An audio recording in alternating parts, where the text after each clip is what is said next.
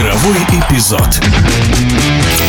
В единой лиге ВТБ лидер турнира ЦСКА второй раз за сезон проиграл «Локомотиву Кубани», на этот раз со счетом 85-89 в гостях. Московские армейцы пока удерживают первую строчку, но нынешний чемпионат с каждым туром становится все интереснее. Так считает в прошлом главный тренер сборной России Сергей Елевич. Никогда не бывает команды, которая не проигрывает. Она проигрывает. ЦСКА делает вывод.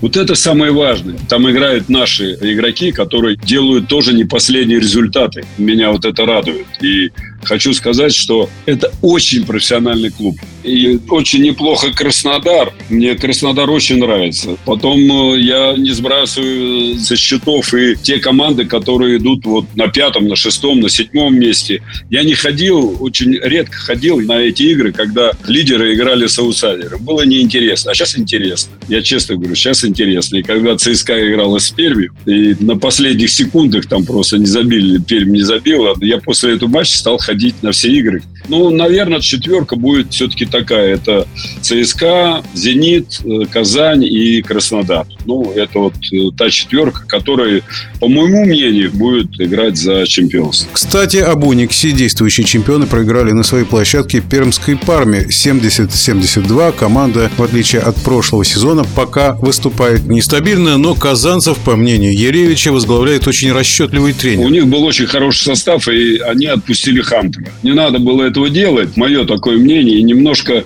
на счетах не хватает вот именно такого игрока, который бы все-таки решал какие-то определенные задачи. Он незаметный, но он очень полезный. Я думаю, что он перешел сейчас в «Зенит», для «Зенита» это очень большое приобретение. Но Пирасович знает, что он делает. Я очень много за ним наблюдал и в Испании. Я очень много слежу, и как, как за игроком он был великолепным игроком.